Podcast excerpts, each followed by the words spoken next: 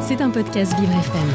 Bonjour à toutes et à tous. J'adore les transports en commun, ou du moins j'adorais jusqu'à ce que je les découvre vraiment. Et j'ai décidé aujourd'hui de vous en parler tout en mettant les accents au bon moment.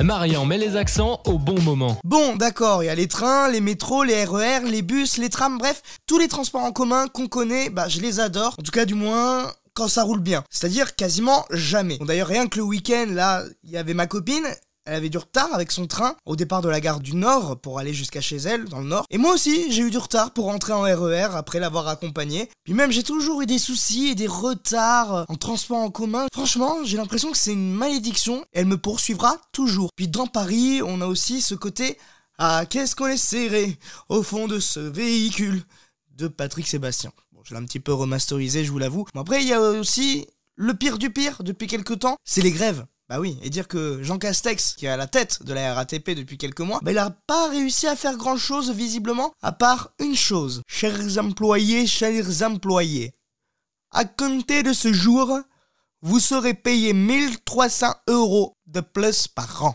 Eh ben dis donc, ça nous fait une belle jambe, tiens mon petit Jean Castex, parce que bon, nous, en tant qu'usagers de la RATP, ben on voit pas trop la différence de qualité de service. Surtout que les grèves, il y en a beaucoup et la SNCF également. Et s'ils ne sont pas là pour faire grève, eh ben ils sont toujours là en retard. Bravo le service public. Non mais franchement, après on se demande pourquoi nous, les Français, on veut la privatisation et l'ouverture à la concurrence avec la SNCF. Franchement, j'ai jamais vu rien de mieux que les nouvelles compagnies moins chères comme Trenitalia. Vous savez, la compagnie de train italien avec des prix quand même drastiquement moins chers. Et oui, j'ose le dire. Alors que s'il y a des agents de la SNCF, bah s'ils m'écoutent, bah tant pis si vous m'aimez plus, c'est pas grave. Moi, je vous aimais bien que quand vous êtes pas en retard et que quand il n'y a pas des soucis sur les lignes.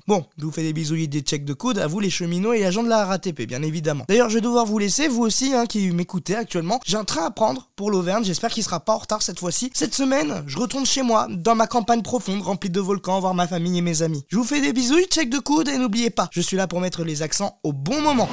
C'était un podcast Vivre FM. Si vous avez apprécié ce programme, n'hésitez pas à vous abonner.